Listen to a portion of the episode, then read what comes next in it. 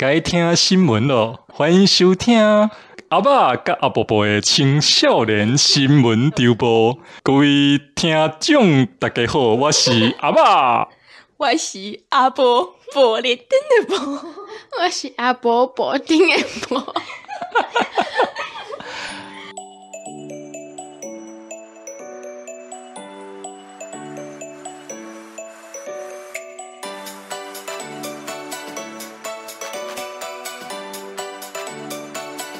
哎哎，你们到底你们现在上课到底有没有在上闽南语啊？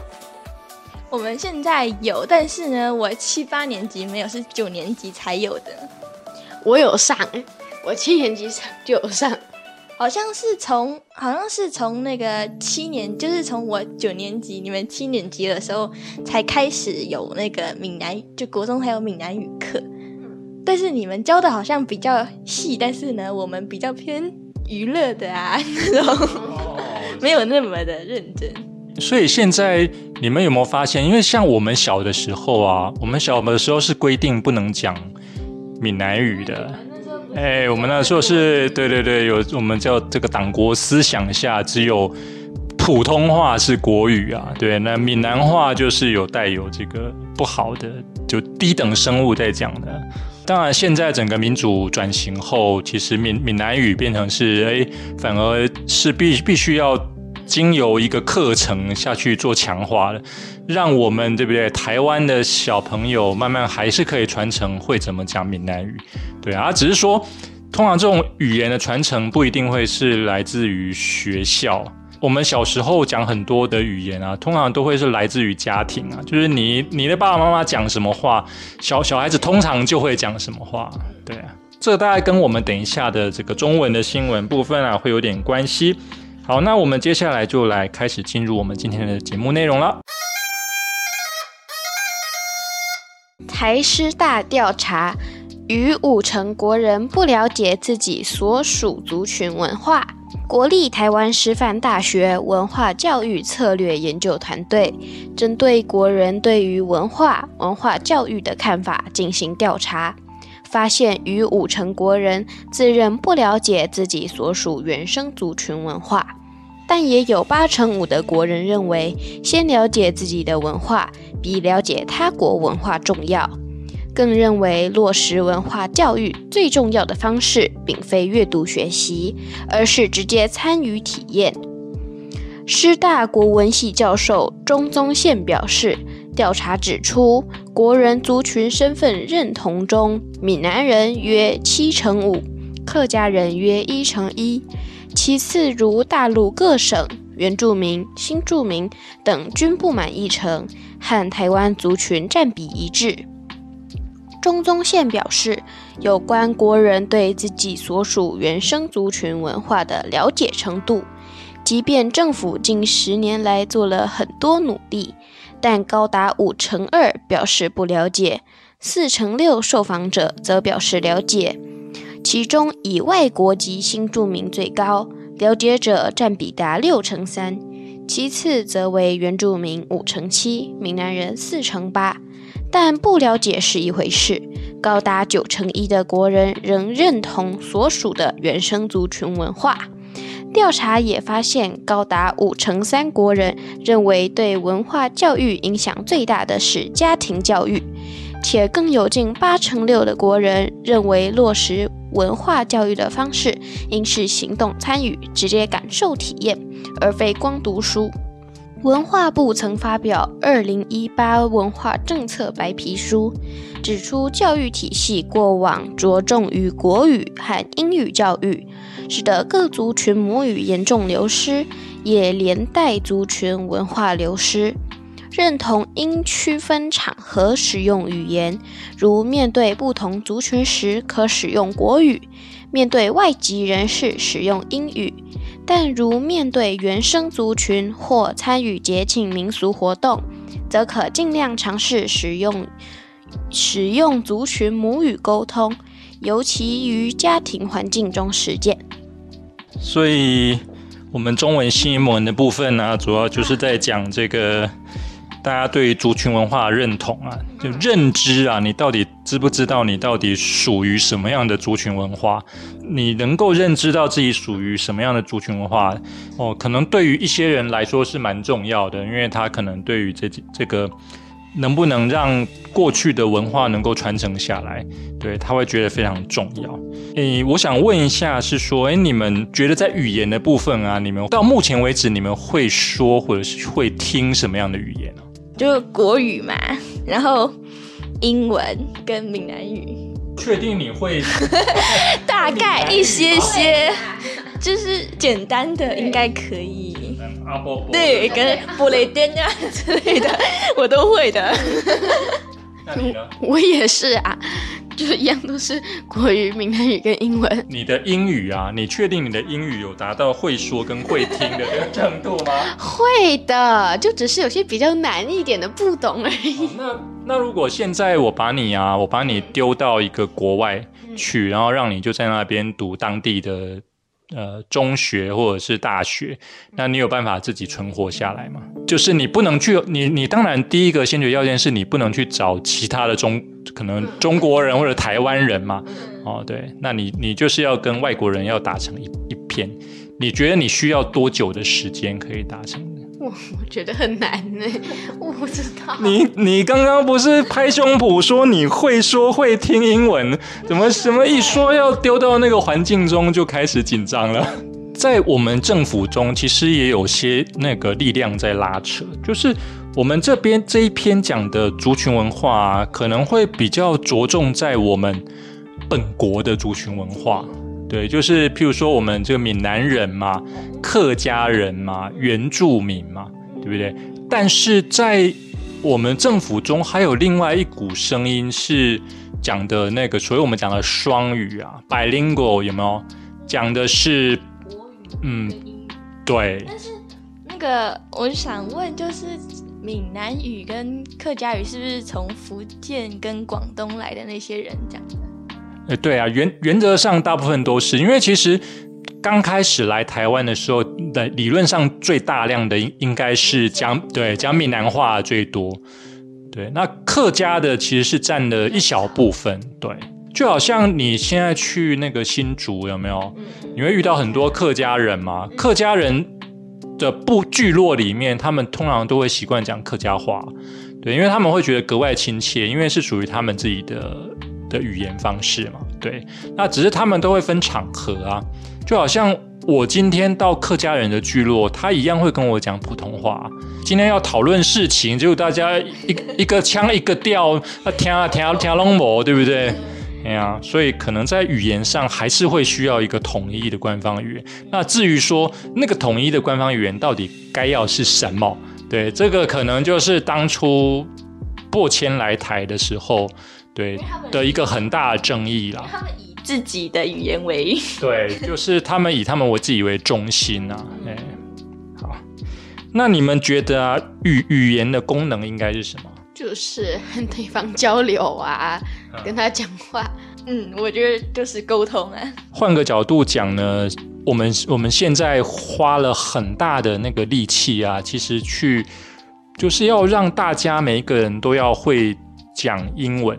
嗯对，你你们觉得那个必要性到底高不高啊？我觉得挺高的呀。就是你这样子，如果你以后去别的地方，别人听不懂国文的时候，大部分的人都听得懂英文。确定你这一生中有那么多机会可以跟外国人讲话吗？我觉得通常老师都会跟你说，你以后现在是一个全球化的时代，你很有可能就是被派去外国啊什么的。所以我觉得学英文呢，第一个就是。证明你有那个能力，然后别人就会觉得你好厉害。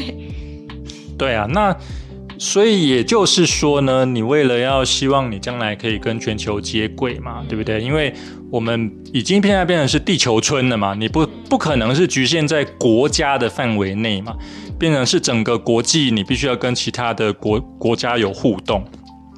那目前国际上面流通的语言主流也就是英文嘛。那其其实我告诉你，有有越来越多人其实是讲中文的，对，特别在中国的崛起后，对，所谓的新中国的时代，对啊。好了，那所以这也是学英文所不得不必要的事情。对，OK，好，好，那以上就是中文的部分了。那开始进入我们的英文新闻部分啦。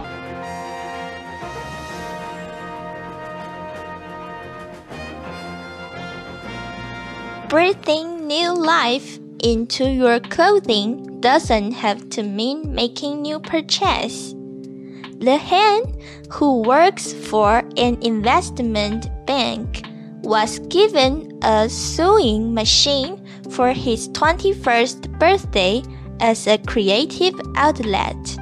But even for those who wouldn't dream of using one, the hen recommends learning some simple repair skills, including basic darning, hemming web, a sew-free way to bond fabrics, and at-home washing machine dye packs made from environmentally friendly dyes. Repair allows favorite pieces to be given a longer lifespan, while upcycling satis satisfy the hunger for new clothing by altering existing ones。好，第一段就是在讲这个 The Hen 啊，他是在一家投资银行工作。那他在二十一岁生日的时候，收到了一台缝纫机，作为这个创意的这个发泄管道。但即使对于不想使用染色包的人的 The Hen 还是建议他们学习一些简单的修复技能，像是这个基本的织补啦、卷边网啊等等这一些做法。那以及由环保材料制成的家用洗衣机染色包啊等等。那他认为说修复啊可以延长心爱单品的使用寿命。那升级改造也可以透过改造现有衣物来满足对新衣服的渴望。哦，这个主要应该就是在讲，其实我们现在不是那个那个要进近零碳排嘛？其实很大一部分的那个碳的排放啊，也来自于我们不不要的衣服。对，就是很大一部分来自剩食啊，剩食就是我们吃剩的食物，因为他们也都会对他们也都会排碳。然后我们做衣服的时候啊，其实也都会排碳嘛。那因为对，那因为我们。穿腻了，我们就不穿了嘛，然后它就又变成垃圾，对不对？对，那所以有一些可能对于这个环保上面比较有想法的人士，他他对这一点就非常的关注，就是诶，可不可以试着用这个把你的衣服翻新呐？哦，用用一些创意跟巧思，把旧衣服翻新的方式来取代这个买新衣服这件事情好，那我们再来听第二段。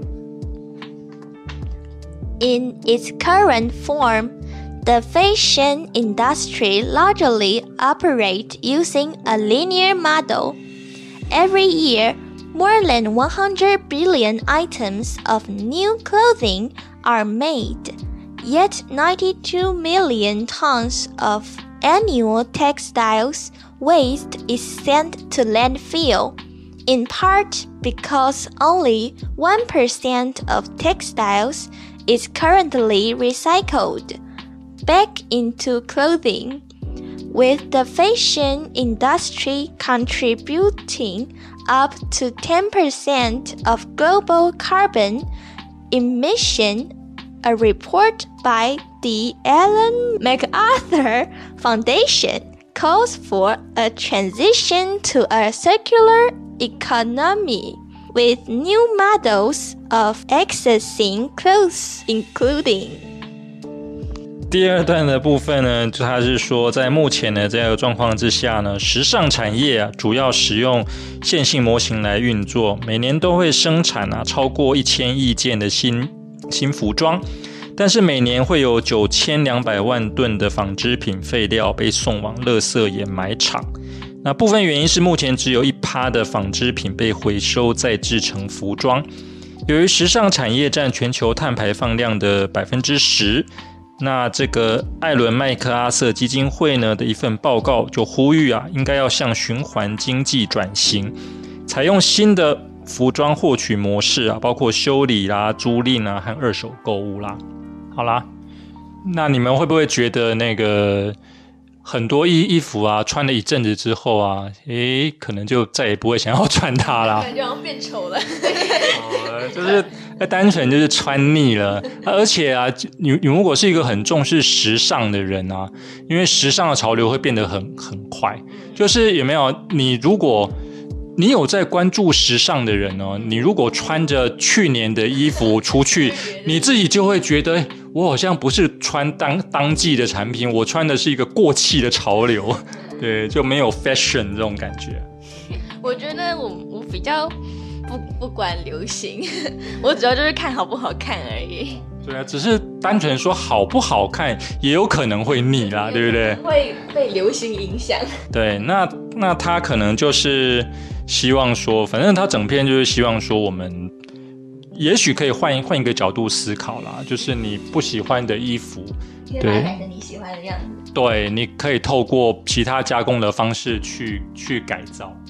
但我觉得，如果是我的话，我可能会越改越烂，然后就不想穿了。对啊，所以所以它它其实是它其实是一门技术啦，就是你可能要透过学习那些纺织上的技术啊，当然你本本身也要有那个设计的能力啊，有设计的能力之后，按照你设计的方式去产出诶新的产品出来。对，那透过这样旧翻新的方式，可以减少那些对衣衣服被丢弃的这样造成污染的结果。嗯，这大概就是这一篇，这也是。目前我们这个整个近零碳排其实也也是蛮重要的地方，所以应该有蛮多企业它有在投入这一块的研发中就是也包括就是我们讲的那个乐乐色变黄金嘛，我们过去有很很多的东西，像是那个保特瓶啊什么，它都会被被当乐色，对，其实它都可以再再制成衣服的，对，所以就是这样啦。那环保这件事情是大家都需要的，那就算是我们这个出去车泊的时候啊，哎，其实也是要尽量，无论是在产出电力上啊，或者是你的垃圾的制造上，其实都要注意到环保的问题啊。好，那以上呢就是我们今天这个的新闻内容。那当然希望大家一定要记得啦啊，如果。对于我们今天的节目啊，有任何的意见啊，可以帮我们在留言区啊，给我们一些支持鼓励。那记得请盒子喝杯拿铁啦。